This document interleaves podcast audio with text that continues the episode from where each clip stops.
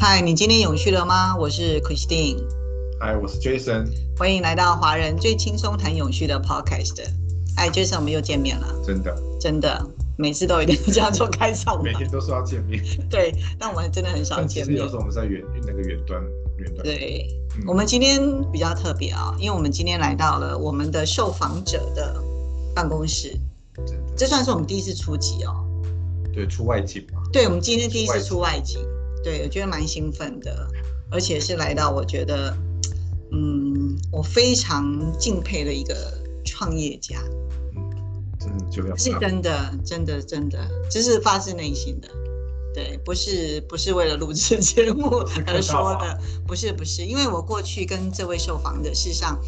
呃，一直都有间接的接触，但事实上呢，对他当时的这个熟悉度并不高。就是我们没有太直接的一些这种对话啦，或者是合作的这种关系。几次就对。对，跟他会的时候见过啦，然后也常常听到这个人的名字，但是一直没有太多机会。那今天终于可以近身访问，我觉得还蛮开心的。真的，也算是这个有缘分，有缘分到了。对，缘分到了，我觉得很开心，他愿意接受我们今天的访问。那所以呢，我们今天这位受访呢，是我们在永续界里面的一个。青年创业啊，青年创业家。然后呢，他过去呢，在很有名的四大曾经做过非常高的职位，然后没有想到他竟然放弃高薪。我觉得这点是还蛮不容易的，因为呢，据我所知道是，他以前都觉得说，这个做永续不是只有做净摊啊，捐。对不对？捐一些社福团体啊，捐血啊，什么捐血，这跟捐血有什么关系？办那种捐血活动啊，类似，对对对。或者说不应该只有这样了，而且呢，也因为他过去在四大有非常好的一个根基，所以呢，他也认为说，好像永续这个议题不应该只有大企业才能做。事实上，他希望可以透过他的这个不同的想法跟不同的理念，可以让更多的中小企业甚至一般民众。对，让它落实到生活里面。对，然后透过比较有趣的方式，因为我们常常在讲永续都是很太严肃了哈，高大上的议题，高大上，太高大上了，我不喜欢。自己小明根本不懂。对，我们不要这样子。所以呢，我们今天非常开心的，那我们就。揭晓我们今天的受访者是谁了？好啊，事实上你在那个 序录里面都会写，然后前面讲这么多啊，那我们今天非常欢迎 Steven。Steven，Hello，各位大家好，Christine，Jason，大家好。对我们今天这个优乐地永续服务有限公司的执行长 Jason 蔡哈，真是非常有感情。对，Steven 蔡，Steven 蔡。对，我希望未来也可以像执行长这样吧。真的。对 对。没有错，哎，Steven，今天非常谢谢你接受我们的访问。没有，其实我我我一直在期待你们什么时候找我。真的，我一直想要填那个 Google 表，自己来报名。然后突然间你找找我，好险。这样子我就不用自己再 自我毛毛遂推荐。对，没有错，这个我们其实也想很久了，嗯，因为我们第一季是做素人嘛，那第二季我们是希望说能够邀请一些已经在这个领域上已经有走一段时间，然后有点成就，然后也能够跟我们分享更不一样的东西。那因为当时呢就想说你自投罗网，我就自己我就自己提出这个邀请，但没有想到 Steven 你竟然很快答应。所以让我们很感动。我我害怕你又在找别人，所以时间马上敲出来给你们。对，那我们今天来到你的办公室，我觉得这个是非常恭喜你有这个新的办公室啦。然后可见表示这个创业的过程当中还算可以。嗯，因为永续这件事情本来就是一件，如果你把它当好玩的事情的话，其实你就不会觉得它是一件很困难。虽然创业是很困难的，但是但是这件事情让你可以实践你自己的想法啊，然后可以跟更多呃像你一样很有心的人一起工作，我觉得这件事情是还蛮有趣的。嗯嗯，那我我我想大家可能都听过您的，不管是演讲啦，还是你到很多企业去做了很多的服务，哦，已经超过上万人了。你知道上万人听过他的演讲。对不对？那我想大家对你的故事可能多多少少都有听过，但是呢，我觉得今天能不能爆料更多一点，就是，对啊，所以我们今天不谈永续，对不对？谈还是要谈谈永续的爆料，这样就说你怎么你怎么愿意从这个四大这么，而且你在四大的职位已经做到算是一般人都望尘莫及的一个位置，不会啦，。其实那做很久，对做很久对那时候你怎么会想要就是毅然决然的离开，然后呃进到创业，而且还是永续？因为永续的创业里面，事实上它又肩负着很多的社会责任在里面，所以跟追寻崇高利益的一般的商人是不一样的。嗯哼哼哼，对，你怎么会有这么大的勇气让你 跳脱？对，其实呃，现在回头想起来，这个三年前的创业那个决定，的确是非常冒险跟大胆。那刚刚 Christine 讲说我是青年创业的代表哈，其实我的年龄在联合国的那个那个界定范围，我已经是中年了。那为什么敢创业？是因为我经过这个问卷调查跟市场分析过哈，那个呃超过四十五岁创业的成功几率是高达百分之七十几。对，像马云那时候，对，这这的确是真的哈。对，那那当时为什么要创业？其实我觉得有几个主要的原因啦。啊，第一个原因就是因为呃，感觉起来永续这个议题好像在当时呃，他只是把这个议题当做是一个舒适圈的，嗯好像就是你我认识，你我对于这个议题好像比较有热忱的人，大家去谈谈论的。所以呃，我觉得如果假设还是在原本的公司的话，其实这个影响力似乎好像没有办法跨越，这第一个。哦那第二个，其实各位应该都知道，其实，在四大来讲，它给予的资源非常的丰沛，而且它的价呃它的基本的这个所谓的国际的资讯也好，或者是方法论也好，好工具也好，其实都非常的呃完整。嗯但是呃，就是也是因为这样，所以它就变得呃相对的完整，就变成另外一个叫制式嘛。对，哦，那这是相对的，你在接触你想要跨越更多人接触永续的时候，你就会发现，哎，它好像不太适合呃这个这个追求永续圈内所应该探讨语言。就是觉得有点绑手绑脚了。对对，它可能需要更多、更有趣、好玩，甚至于呃颠覆过去传统的一些做法。所以这个大概是我第二个想。那第三个当然就是呃呃自己也希望可以把永续推到更广的的角落啦。哈，因为毕竟过去在呃四大来讲，他们还是呃是一个经济行为嘛，一个商业服务行为嘛对。那可是是不是除了经济跟商业模式之外，就呃没有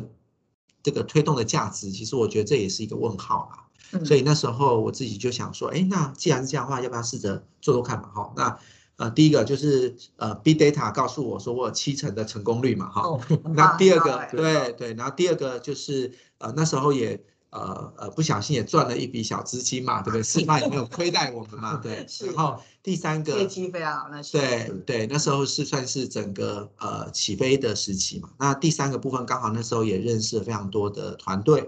哦，嗯所以我觉得刚好呃，不管是在资金面、在经验面，或者是在市场面，其实我觉得应该都有机会了。是所以那时候就就傻傻的就跳跳了出来。对，哦，那你事实上取名优乐地，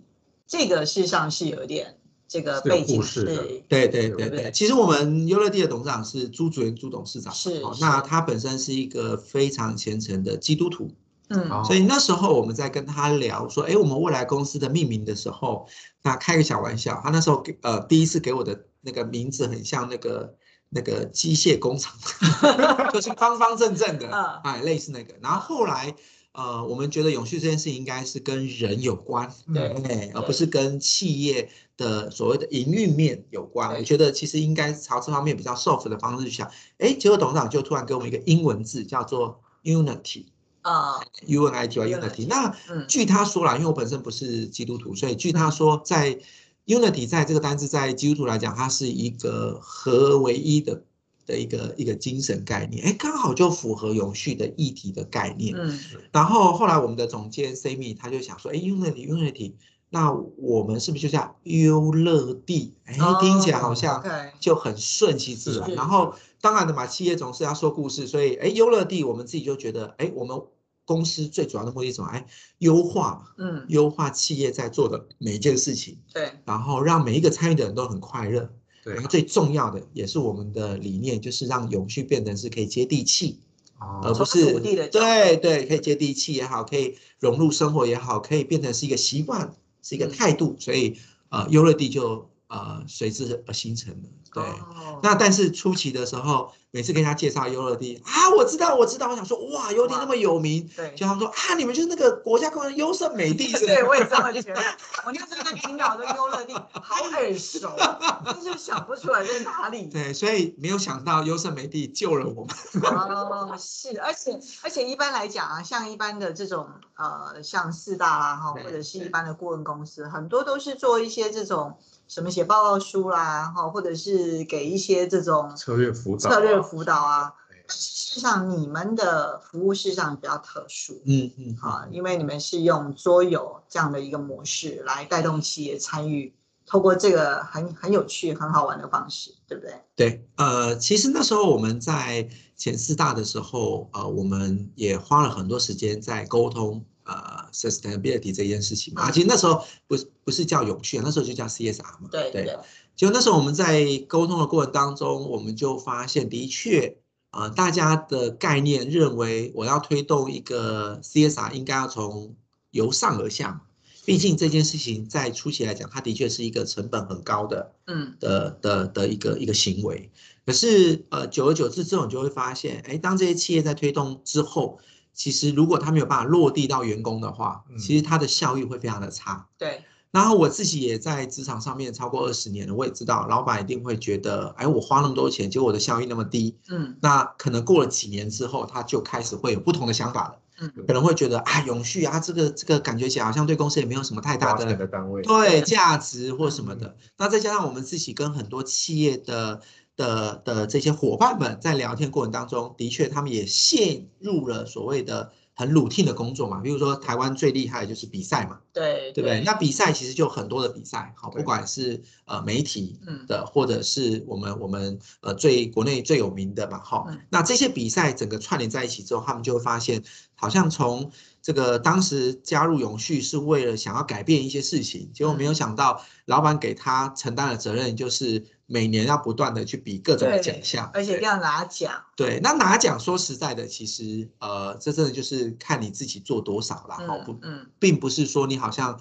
呃呃呃呃照着人家这样做你就有机会，所以我觉得那个真的是你认真做，你最后结果一定是好的啦嗯那可是就是因为整个过程当中，我们就发现，其实永续现在呃在整个环境上面的议题，感觉起来好像走不出它的真正的价值。嗯那时候啦，那时候我自己觉得，所以我才会想到说，哎，那我们有没有什么方法？嗯那老实讲啊，也是呃，董事长有特别交代嘛，对不对？那个母亲养我们之后，嗯我们身为子女出来创业之后，就不可以怎么样去危害到那个那个母亲嘛，对对不对？对所以我们一直被灌输的营运概念就是，我们绝对不要再去跟呃培育我们的团队或嗯组织去做一个所谓的恶性的竞争。是嗯所以那时候其实我就答应了我们董事长两个条件。嗯那第一个条件就是绝对不做过去我们呃比较的 routine 做的嗯呃，第二个就是服务的团队。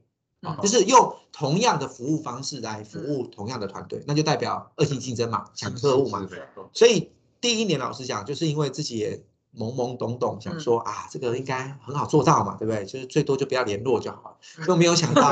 没有想到刚出来的时候，前三个月一直被打脸，被客户打脸，就说啊，你不做这个啊，永续还能做什么？呃，对，所以其实那时候压力真的很大。对对，。所以后来才想到你以为这个脸别人不认识吗？没有，其实以为人家认识就会买单呐、其实不是这样子啊。其实因为我觉得做永续这件事情，还是要回到，如果你可以帮企业创造价值，对，其实你有没有名都不重要。是，对，是而重要的是你带来的价值是他们所需要的。是没有错，而且创业跟永续确实，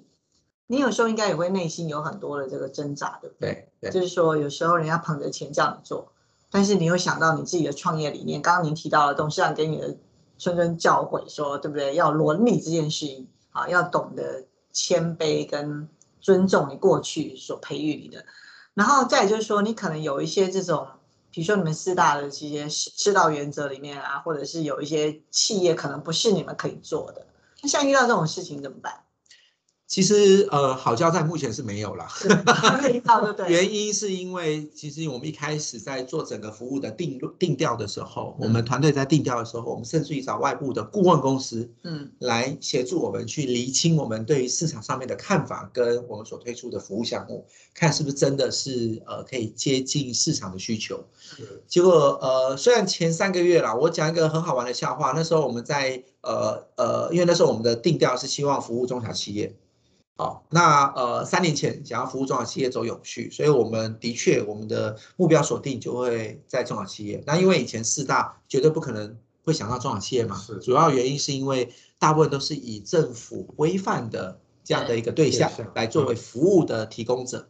所以呃，当时我们就想说，好啊，那我们就按照我们的理念嘛，就去协助，因为台湾什么没有中小企业最多，最多，百分之九十七，对不对？那么高，对不对所以你就会发现，哇，我这个市场比四大大多了，对不对？很兴奋。是啊，就前三个月一个案子都接不到，好，然后而且我还跑到了这个嘉义，非常非常棒的一家企业，它的营收一年哦，一个中小企业，它员工人数才三十多个人，嗯可是它一年的营收是上亿元，你就会发现三十六个人创造上亿元，那简直是非常不得了的这个那个 CP 值很高了哈。对，那那时候我们就想说啊，既然他这个这个按照马斯洛需求理论来讲，他嗯赚了钱一定想做事嘛，对所以我们在音乐机会一个活动当中就认识这个老板，他的确老板就跟我们讲说，他每一年捐了将近超呃将近接近上千万的资金。在庙宇也好，学校也好，社区甚至于产学合作，可是他就总是觉得内心空空的，想说，哎，那有没有什么更有效率的方法可以做这件事情？嗯所以那时候啊，当然我们就想说，哇，这样有这样老板想做永续，当然我们就很乐意，嗯就我们就用我们过去传统的这种模式模组嘛，反正对象不一样就好，然后我服务对没有不代表说我不能不不能一样啊，我就跟他嗯讲、哦，一要怎么做，S 要怎么做，然后 G 要怎么做，结果整个包了之后，我们就想说啊，中小企业没有那么多资金嘛，嗯，我们就想说降价以售，第一个客户啊，对不对？好，我们就想说来试试看，对，打折。结果谈了四次，终于好不容易要接，呃，要要准备那个签约提案的时候，最后杀出程咬金来。哦，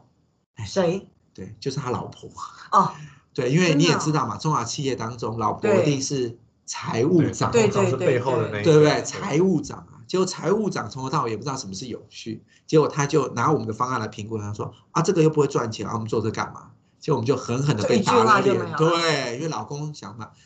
听不吹大大户，可是你们这你们的 case 很小啊，对，但问题就是大概那时候我们提也差不多五六十万啦，哈，但是对呀对，所以这时候我买个小那样就没有了，所以果然是有问题就是跟我之前碰到那个姐姐那个问题是一样，她就说为什么花那么多钱去买一个永续又环保的产品，她就觉得对就是很奇怪。对对，所以我觉得其实这就是我们根本不了解他们到底要什么，嗯而是我们一直觉得永续这件事情是很重要，但是重要这件事情的价值到底有没有创造，嗯是我觉得还是你觉得？所以我这个就是让我突然之间惊醒之后，我后面的整个模式模组想法全部改变，所以才有您刚刚所说的，呃，不管是桌游也好，甚至于我们导入 AR，嗯嗯，哦，然后我们把整个呃呃这个所谓的呃永续的议题变成从服务变成是赔利嗯，的这种概念出发，然后慢慢的才呃一开始也不是从中小企业，反而是我刚刚所说的 top down 的这些企业开始发现价值无法创造的时候，那主管就会要求执行的单位去找一些 solution 嘛。因为执行单位总是想要争取预算嘛，就是说啊，我好，我来做，我来做，我觉得这样很好。结果老板也说好，那你就试试看。哎，结果没有想到就找上了我们。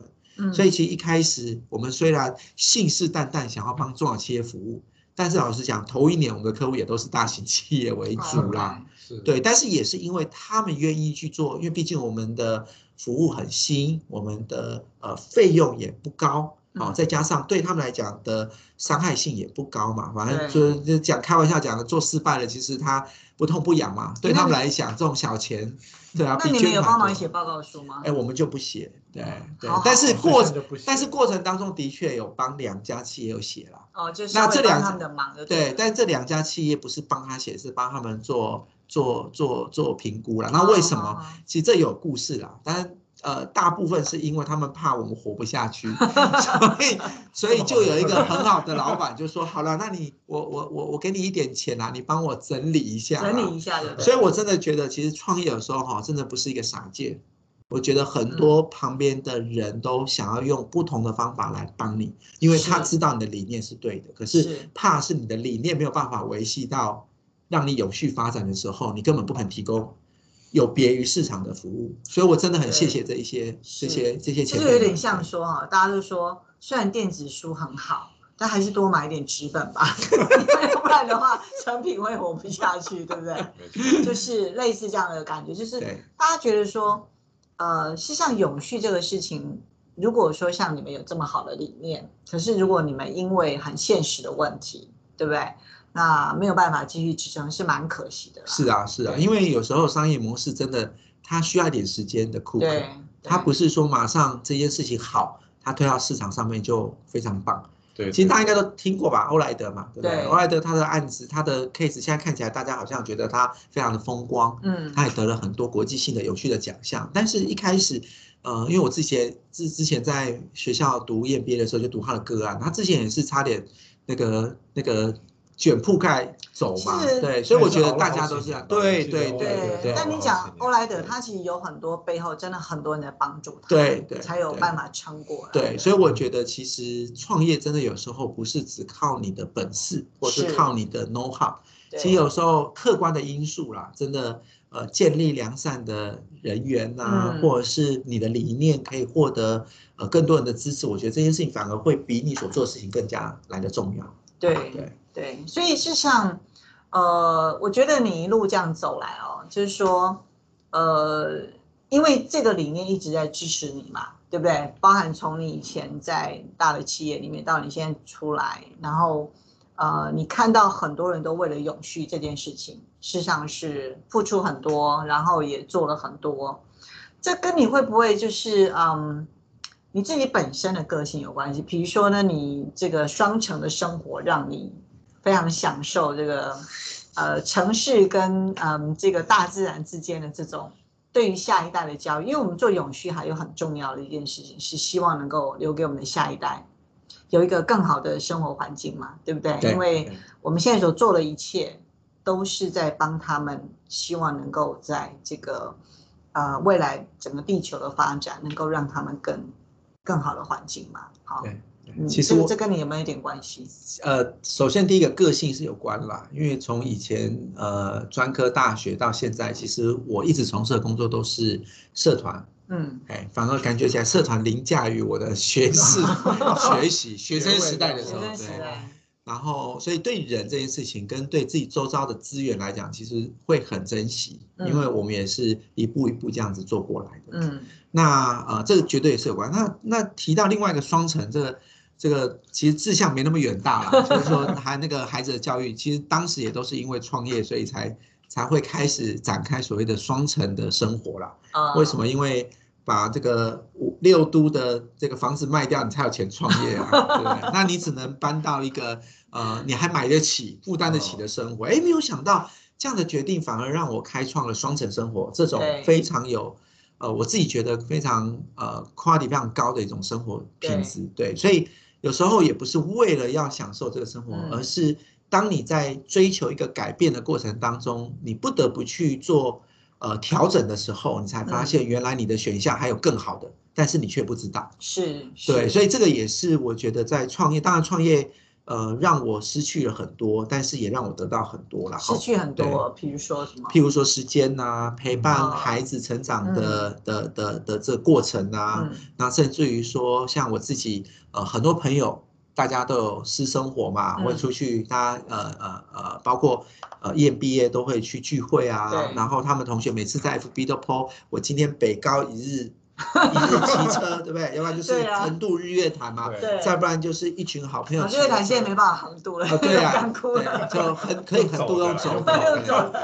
所以其实其实你就会发现，呃，你的生活每天就只有工作，是，对，然后除了工作之外还是工作，好，那再加上我们公司的团队真的是，呃，我自己都很感佩的是，他们平常不是老板在烦员工，是放假的时候是员工在问老板说，那我接下来要怎么做？哎，那你们现在整个团队现在有多少人？啊，目前九位，九位啊。对对对哦就包含 Stephen 这边。对对 OK 对对。所以事实上九个人算是还蛮规模还小，啦，还但还算。蛮刚好的对，我们刚开始创业的时候才五个位，五位而已。哦，哦对，所以大概经过了那呃两三年吧，两年两年我们就九位了。对，成长了一倍所以这就是永续是一门好生意啊。呃，我常讲说 SDG 里面，事实上中小企业可以创造就业，就哎业，，对对，因为就业这件事情已经不不太属于大企业能做。为什么？因为大企业现在都不太愿意还有更多的员工。我所谓更多的员工是这种 permanent 的员工，就是是 regular 的员工，他们都是用这个外包啦、兼职啦。那事实上，中小企业在创造就业这件事情上面，就可以扮演一个非常好的角色。对，希望啦，希望，嗯但但是这就是我一直一直觉得一件事情是，我们自己如果创造了工作，倒不如我们帮市场创造更多的嗯永续的需求。嗯因为当你创造之后，大家认同永续，相对的每个公司就会去找永续的人啦。那同学他就可以在工作职场上面可以有更多的机会嘛。但我们回来你谈的这个桌游这件事，我不知道 Jason 你玩过他们的桌游吗？我还没玩过，还没玩过，你要不要简单的让我们的听这一集的朋友，如果有玩过了，可能知道，或者是他自己在玩他一般的桌游。是，是那你的这个永续的桌游大概是一个什么样的模式？OK 好。有一个概念让他想要讲。的主传达的主题对呀、OK，OK 对，其实我先稍微快速的简单讲一下桌游这件事情。嗯其实一般来说，桌游从小到大我们都玩过，比如说最有名的叫大富翁。对大富翁，对对对。那大富翁它的机制就是在一个非常放松的环境之下，创造一个很有趣的竞争，嗯对，然后让大家有点是消磨时间嘛，好、嗯所以这个是一般传统桌游的呃理念，或者是一般传统桌游希望达到的目的。对，好、那当然最后也是希望人家去买这套桌游嘛，好、对然后把你的时间拿出来玩它的工具吧，你就把它当做是游戏就好了。嗯可是我们自己觉得，如果是这样的话，那呃，大概我们就去做桌游公司就好啦。我们不一定要讲永续这件事情嘛。对对，对啊，因为桌游搞不好我的竞争更好嗯哦。永续你还要再牵扯一个呃呃又难懂，然后，对对，然后又有那个人家讲的说那个什么高大上的这种理念来讲，其实推的会更难推了。对，所以那时候我们就就想说，那到底桌游这件事情对于永续推动上面，它扮演的是什么样的角色？对我觉得这很重要。那后来我们就呃呃整个团队沟通之后，我们就觉得其实桌游它只是一个工具。嗯譬如说，我最常形容的就是说，假设一场演讲，我想要认识什么是 ESG 啊，那这时候很多人都会觉得，三个小时可不可以认识？嗯不行，六个小时可不可以认识？不行，十二个小时可不可以认识？不行嘛？啊，为什么不行？因为我想赚演讲的费用嘛，嗯所以我一定跟你讲说，两天两夜我都可以讲。嗯嗯，但最重要的是，回到需求端来讲，现在慢慢大家都很希望可以在很短的时间，用很快的方式，然后呃让学习者可以得到一个关键的知识。嗯所以它已经不再像我们过去一样，我要把所有我知道的东西都告诉你，这才叫做你认识做永续嘛。嗯对，譬如说我们刚刚所说的，哎，如果今天永续部有人要认识永续，他的确要花更大的价值、时间跟成本。嗯可是如果是一般员工呢，那就不一样啦。因为一般员工大家可能会觉得说，他只要知道什么是 ESG，而且他知道 ESG 跟他工作的关联性，然后最后他可以透过 ESG 找出一些有趣、好玩、活泼，甚至于提升我们产业发展机会的点的话，嗯这样就够了。那事实上，你其实也不用跟他讲太多不必要的资讯，因为你跟他讲他有不必要资讯，只会引起他对于这个知识接受上面的一个抗拒，嗯，他就得不到我们真正要传递的目的嘛。所以你的意思是说，你把这个桌游当做是工具，对不对？是的然后你把 ESG 或者是永续的讯息对，跟一些呃知识性的东西放在没错，这里面，让他们透过这个游戏去哦，知道什么是 E，什么是 S，什么是 G，类似这样吗？不容易，不容易不。容易，被你看出我的商业模式了。真的，嗯还有一，些决策的东西。对对我看网站上介绍是的是的循环经济这块好像对对对对，其实我们一开始我们自己也傻傻的，玩单那玩的时候有没有奖金？诶，其实我觉得它就是一个概念，就好像我们以前在玩大地游戏的时候，为什么大家会那么拼？还记得吗？学生时代，对不对对？那为什么会那么拼？因为它就是一种成就感。是，所以如果你的游戏可以带来一个成就感的话，我觉得其实礼赠品那是不重要的。嗯，但最怕的是你带来的是没有成就感的，那你就要用外在的物，就好像现在很多人要用礼赠品来鼓励你去做一些对志工活动嘛，对不对？其实我觉得这就是我们要传递给企业在发展永续当中一个很重要的概念，就是你为什么要做这件事情？这件事情如果可以回归到让员工变成是一件有价值，甚至于有成就感的事情，那你就不需要再花另外一个成本。嗯，去鼓励他做这件事情，对，嗯所以整个桌游的设计一开始是这样，那也不会演的，就是又回到我们刚开始讲说啊，我不做以前做过的，那我能做什么？对，所以那时候我们其实一开始我们觉得切入的角度就是，那我们就来做培力吧，因为培力好像大家都能做嘛，啊嗯，办个演讲就能做培力，做个工作坊，然后便利贴贴一贴又是培力嘛，其实事实的确是啊。嗯那最重要的应该是方法学嘛，嗯所以我们那时候就开始想说，那桌游在里面扮演是什么角色？哎，的确它就是一个工具。嗯譬如说，过去可能三个三个小时的演讲，哎，我就不要讲那么久，我就要把一些 overall 的知识告诉你。譬如说，我让你知道什么是 SDGs，至少拼得出来嘛，对，对不对？然后你要知道 SDGs 是十七项，不要十八项，虽然台湾是十八项嘛，哈。对，然后或者是说你要知道 CSR 到底它是 ESG 哪些面向，哦嗯，听听案例，哦啊，稍微了解一下，这样就够了。嗯那剩下的时间你要干嘛？你就要实际去体验嘛，嗯这些东西跟你之间的关联性是什么？哎，所以嗯 case study 就最好。可是过去我们的 case study 都是用讲的嘛，对，那你的感受就没有了嘛。所以我们我们的游戏师就开始设计啊，哎，那我们就把游戏的机制放在里面，把竞争的机制放在里面，把成就感的机制放在里面，所以我们就扮演一个每个人都扮演一个 role play。所以我们大概有四套桌游，外加一个刚刚呃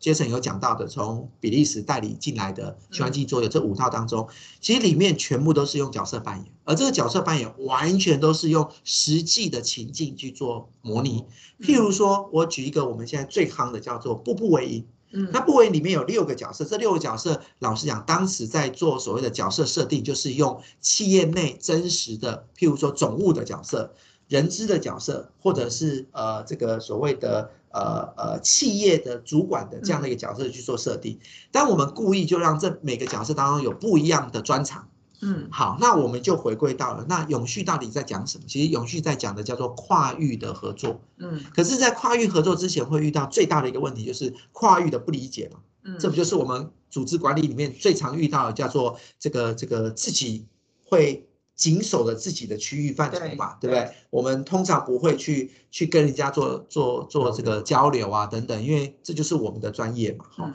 可是这如果真的大家都是用这种概念的话，其实永续就做不了。嗯对，因为永续，如果你每个部门都做自己的事情，你就会发发现花很多钱，但是价值不容易彰显嘛，嗯，不容易彰显。对，嗯，所以我们最后就想说，哎，就用这种方式做，哎，没有想到一炮而红，以所以我们就开始从，因为客户就可以给我们很多 feedback，因为我觉得最重要的，我们还是回归到市场机制，对，客户就会告诉我说，哎，那我觉得我还想要学什么，我还想做什么嗯，然后我用现有的课程去做一个规划，嗯。所以我们就研发了四套，那这四套分别就是刚刚所说的一个卡牌，我们有一个叫做优乐卡。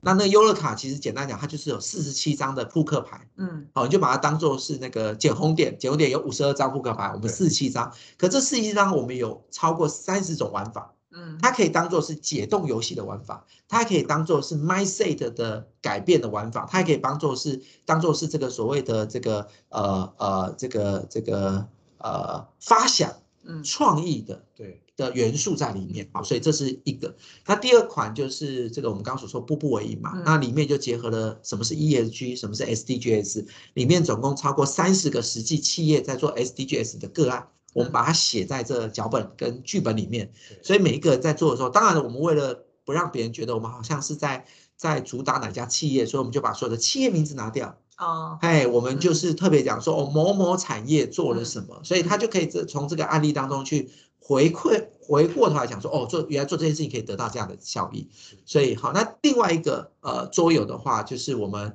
呃双面对决。好，嗯那这个部分我们主要的就是考量到，哎，有企业就开始跟我们讲啊，那这些高层怎么样改变他的想法？对，因为高层会觉得说啊，玩这种桌游竞赛的是小朋友玩的啦，是员工玩的啦，所以我们就专门针对于主管们就研发一个叫做双面对决。那双面对决的玩法更好玩，就是它就是用所谓的桥牌的概念，好，桥牌就是每个人就是嗯会斗嘛，好，对类似对呃斗地主啊，或者或者说我跟你对家呀、怎么样去用策略啊，我们就把主管们他们觉得，哎，玩一个桌游应该要有策略，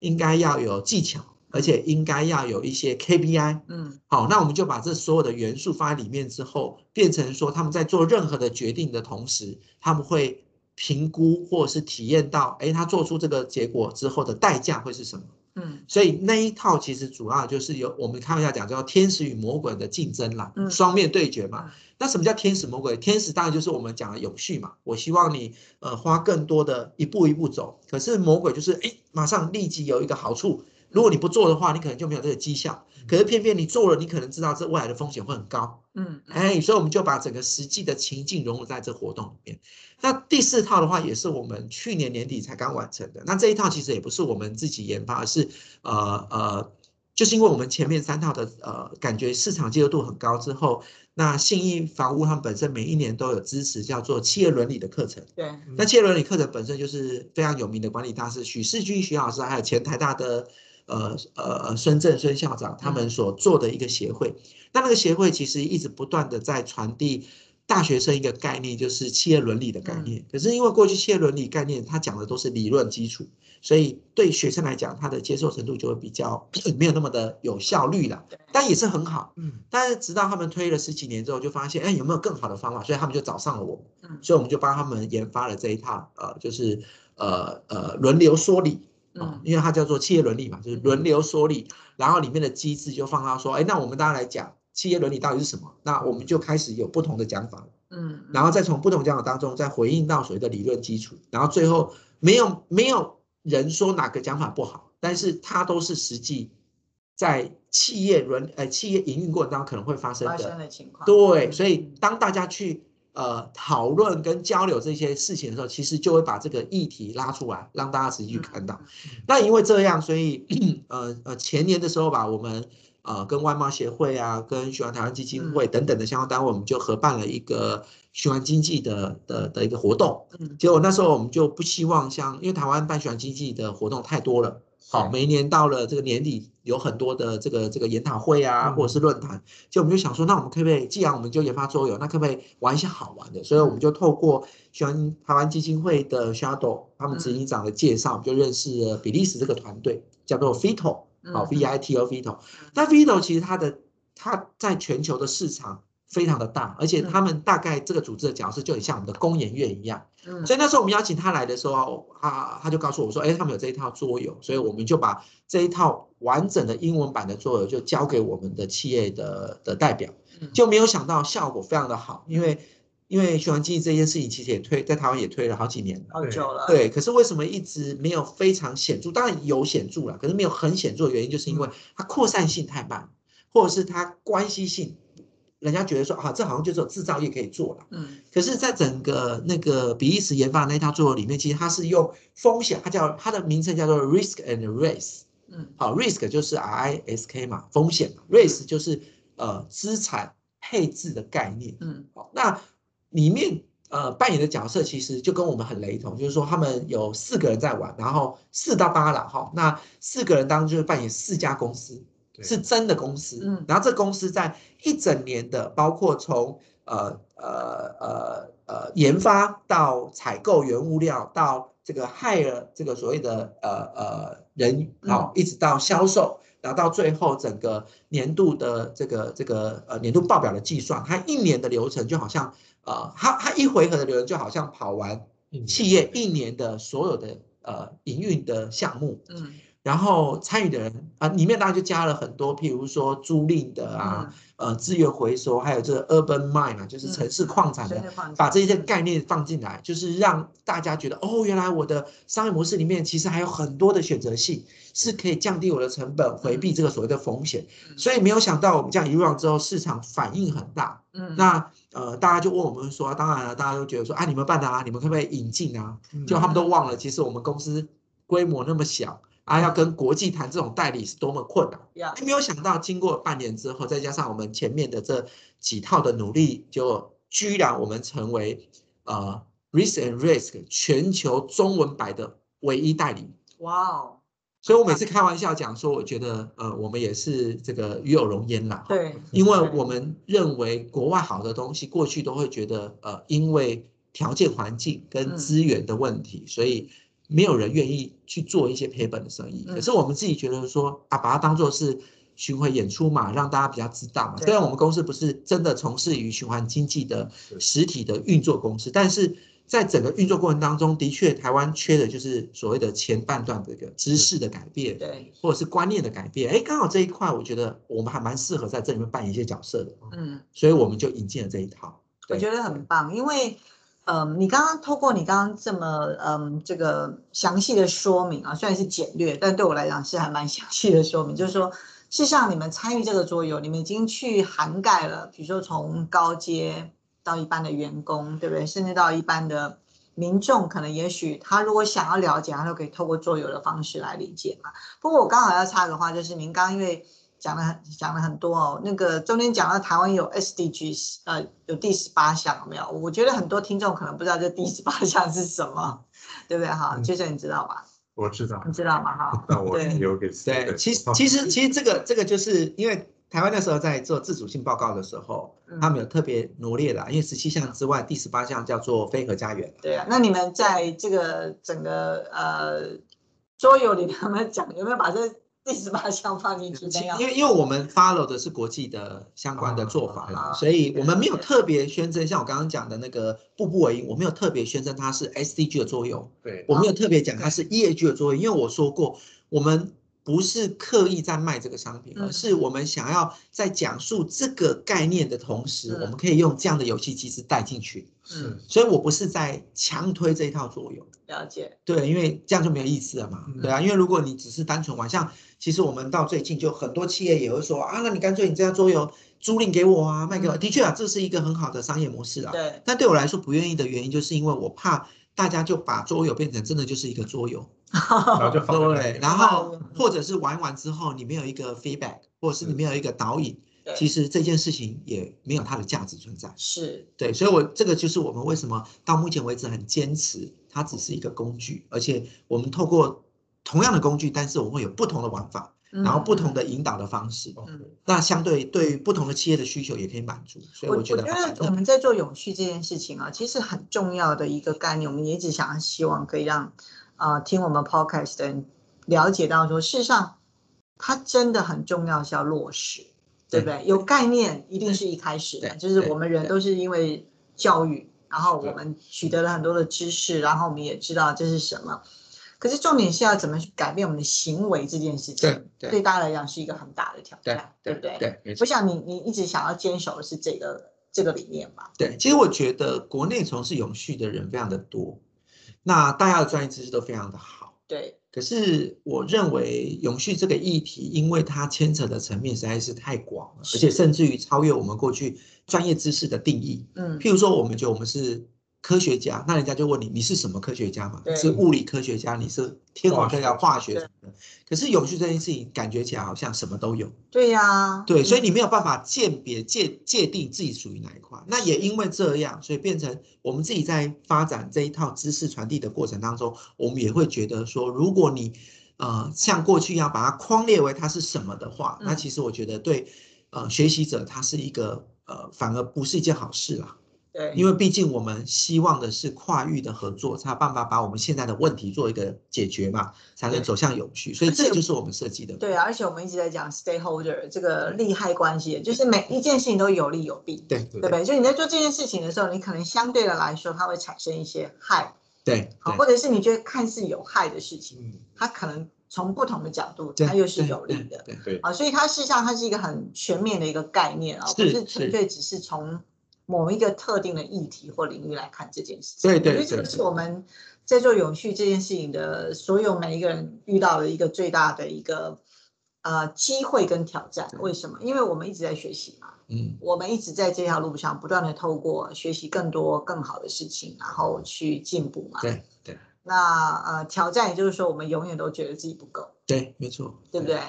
对，所以我觉得，嗯，今天很谢谢 Steven 呢，愿意花这个时间跟我们去谈一下，就是啊、你在永续创业这一条路上，然后也有一些很不错的一个想法。那你觉得，嗯，假设我们的听众里面有人想要进来永续创业的话，你们有什么样的建议？想要好，跟他分享一下。呃，跟我聊吧，聊了聊了聊了聊完之后，如果还想创业的话，那我绝对支持啦。真的，对，因为我我觉得啦哈，其实我自己在创业之后，我也我我因为毕竟有了一定的年龄了嘛，嗯跟社会经验之后，不太会想要说，反正我就做做看嘛，对不对？因为反正时间很长。是不是啊，因为你投入之后，你包括你看，像像以我的案例，家庭会完全做一个很大的改变，对从呃，然后呃，老婆也因为这样子而离开她的工作，然后全心照顾家人，是所以其实里面有非常创业里面有非常非常多非创业本身的事情会发生。哦，知道对，那这些事情如果你没有办法处理得好，其实都会影响到你原本创业的问题。嗯所以呃呃，我当然会建议啦。那那那时候我在创业的时候，我也问了很多前辈，我还永远记得有人就告诉我说：“哈、你中年要创业，那你要牺牲很多。”那时候我还听不出来到底牺牲什么。哦，真的哈、哦，对，可是慢慢的你就开始有这些体会了，你嗯开始觉得这件事好事。但是，但是当然的，我并不是建议大家不要创业，而是呃，创业这件事情就好像我们在做永续一样嘛，你要先了解你到底要做些什么，你要有准备，是然后最好准备的越多，当然你的成功率越高嘛。我觉得这是一个很正正常我觉。得一个很重要的是你的特质，对我我觉得的确，创业的确需要一些特质啊。那这特质，呃，我自己如果分享，其实最关键的几个特质，我觉得应该要有。嗯第一个就是不怕失败嘛。对，对，因为过程当中，就像我刚刚说的，哎，前三个月完全没有没有客户没有哎客户哎，好你会不会害怕？而且你一出来带的都是五个人哎我，有一次不小心摆一个二手摊，然后我就很像每个人在我摊子前面都会停顿的时候，哇，那整个下午，哇，坐在那边好痛苦，对两个小时我就受不了了。对，而且最重要的是，呃，我之前又有这么好的工作这么好的啊收入，突然之是间归零的时候，那个压力绝对很大。当然，那你现在没有，你现在觉得反正我就来试试看嘛，所以他压力不会比我们大。嗯再加上我们，我今天不是我创业，今天不是一个人的家庭而已，我今天是带着四个家庭。对，那这四个家庭加起来人数就有多少的影响社？会责任的，对，所以嗯我我觉得这是第一个啦。第一个就是我认为说一定要想清楚，而且要非常广泛的了解，就好像我们在做永续一样，先盘点，对对吧？要很重要，做自我盘点，对嘛？你盘点完之后，你有没有这些东西，我们再决定。而且我说过，其实创业不会马上立即发生，对，其实有时候你可以在职做创业的事情啊，嗯譬如说兼职啊，嗯哦，譬如说两位嘛，对不对？好，虽然这个这是这个免费这个的免费的，对啦，是工啊，是工。但是搞不好你们做出来之后变得是很棒的一个频道，哎，它就变成事业。所以我的意思，对对，超越对不帮我们按赞，对，所以心，对，而且记得要追踪，对，所以我觉得其实创业不是真的一定要完全丢掉马上做。嗯现在的商业模式有很多方式啦，所以嗯真的不是只有零或一，我觉得是千万不要。那第二个部分，我觉得就是你刚刚所说的特质。嗯，那特质的部分，当然就是呃，我自己建议创业者第一个当然不要怕失败，因为一定会失败，嗯好，一定会失败，好。那第二个东西就是不要怕挑战，一定有挑战，好，为什么？因为你做的是完全没有人做过的嘛。对然后不会，呃，你的同业也不会给你好的意见，哦，对不对？因为你只能靠自己嘛。那你活下来之后，人家才会找你嘛，所以对这很现实。那第三个当然就是最重要，就是你要寻求你周边朋友的支持或者家人的支持，因为当你发生了第一件事情跟第二件事情，至少你这件事情还有取暖的对象。真的哦，对，因为有时候那只是一瞬间的，因为情绪一定都有。可是如果有人可以帮你解套，你马上睡一晚过了之后，哎，其实你还是继续往前走。可是怕的是你走不出来之后，其实你空有本领、空有资金，可是你却走不过，那嗯其实就很可惜。所以大概我的建议会是这样。那最重要还是跟我聊一聊，对我们再来决定吧。没问题。大家如果对永续创业这件事情有兴趣的话呢，可以跟我们预约一下。对找对 Steven 对，对，找 Steven，没有也可以找两位了。他也非常乐意跟大家分享。我想，我觉得很重要的是做永续这件事情，在我们这个领域，不管是在哪一个领域，其实都有一个很重要的特质，嗯，就是大家都愿意互相分享。是，我觉得这个很重要而且很难得的一件事情。对，谢谢两位了，对，愿意让我分享。没有非常谢谢 Steven 这个，我我们没有没有慷慨的分享。对慷慨的分享，啊慷慨的分享，对，对真的非常感谢。那我们今天就到这里喽。嗯好，那我希望这个各位这个好朋友们能够继续支持我们，然后能够啊一，定要支持，这样我才有机会再上，对我们下次如果如果 这才是永续。然后有什么样更多的问题的话，可以写信告诉我们，然后我们再来安排。好，半年后我会再写 Google 表单，说我还愿意送。